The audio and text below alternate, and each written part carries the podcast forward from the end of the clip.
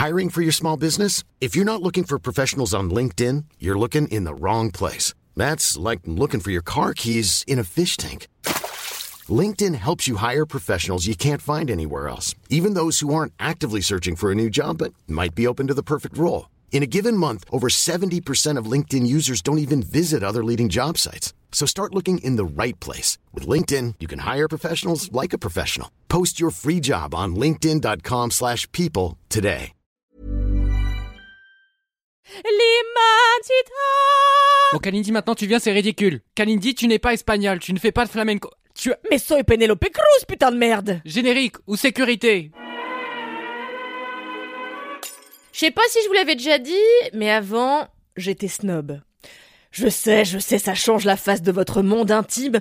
Toutes vos convictions s'en trouvent ébranlées et vous êtes à deux doigts de dîner d'une tarte au citron meringuée pour vous remettre de vos émotions. Non mais sérieusement, quand j'étais ado, voire jeune adulte, j'étais d'un snobisme infernal. Le genre de snobisme dont ne peuvent souffrir que les ados en quête d'identité et les membres du masque et la plume.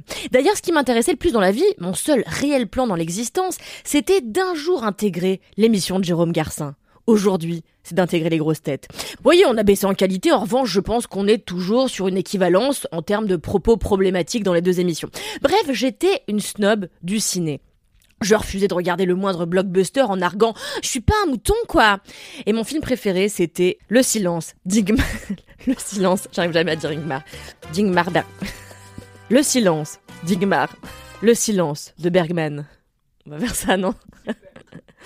Heureusement, mes amis, de ce snobisme, je suis revenu. D'ailleurs, aujourd'hui, si vous voulez me faire mater le silence, vous avez intérêt à vous lever de bonheur et aussi à m'offrir 100 balles, sinon il n'y a pas moyen que je me retape cet enfer d'ennui.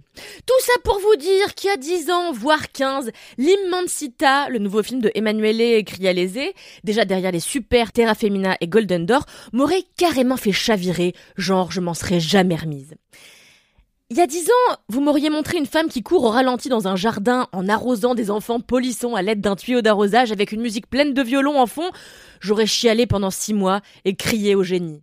Aujourd'hui, une femme qui court au ralenti dans un jardin en arrosant des enfants polissons à l'aide d'un tuyau d'arrosage avec une musique pleine de violons en fond, ça me saoule.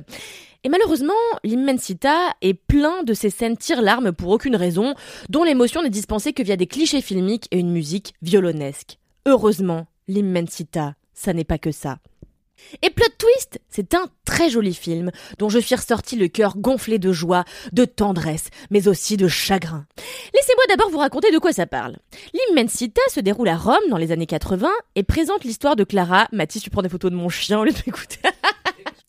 L'Immensita se déroule à Rome dans les années 80 et présente l'histoire de Clara, une femme au foyer qui n'aime plus son mari. Pire, elle le déteste, et c'est normal car il est violent, irascible et colérique, et supprime toute la joie d'un foyer que Clara met tant de cœur à rendre joyeux. Clara a trois enfants et ne vit que pour eux. Son aîné, Adriana, demande à ce qu'on l'appelle Andrea, car il désire être genré au masculin, ce que sa famille lui refuse ardemment. L'Immensita, c'est l'histoire de cette petite troupe, sans réel début ni sans réelle fin.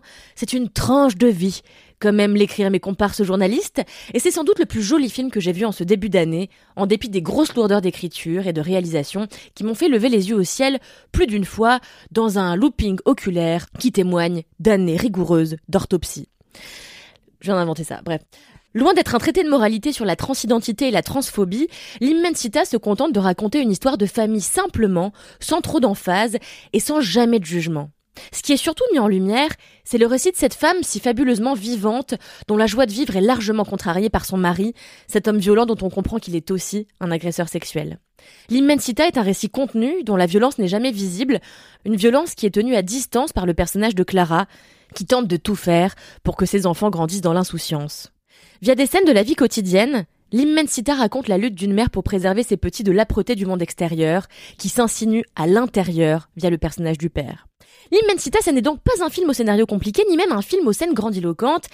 C'est dans la simplicité que le film s'épanouit, avec toutefois quelques audaces dispensées de ci, de là, notamment dans les fantasmes des personnages qui se rêvent chanteurs et chanteuses à la télé et s'illustrent dans des chorégraphies en noir et blanc.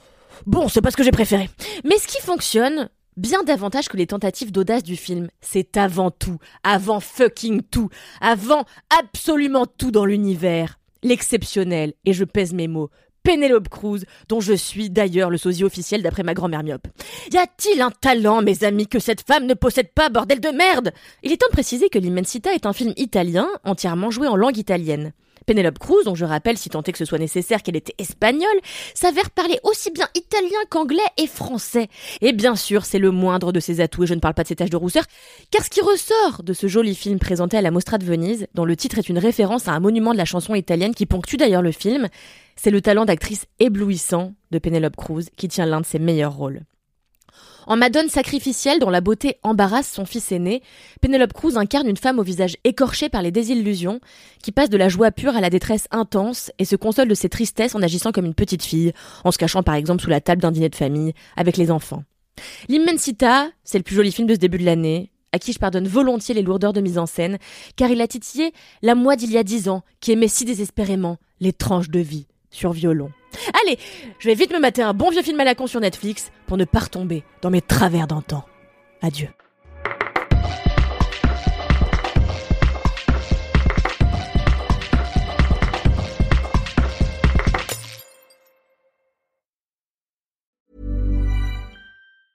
Mom deserves the best, and there's no better place to shop for Mother's Day than Whole Foods Market. They're your destination for unbeatable savings, from premium gifts to show-stopping flowers and irresistible desserts. Start by saving 33% with Prime on all body care and candles. Then get a 15-stem bunch of tulips for just $9.99 each with Prime. Round out Mom's menu with festive rosé, irresistible berry chantilly cake, and more special treats. Come celebrate Mother's Day at Whole Foods Market.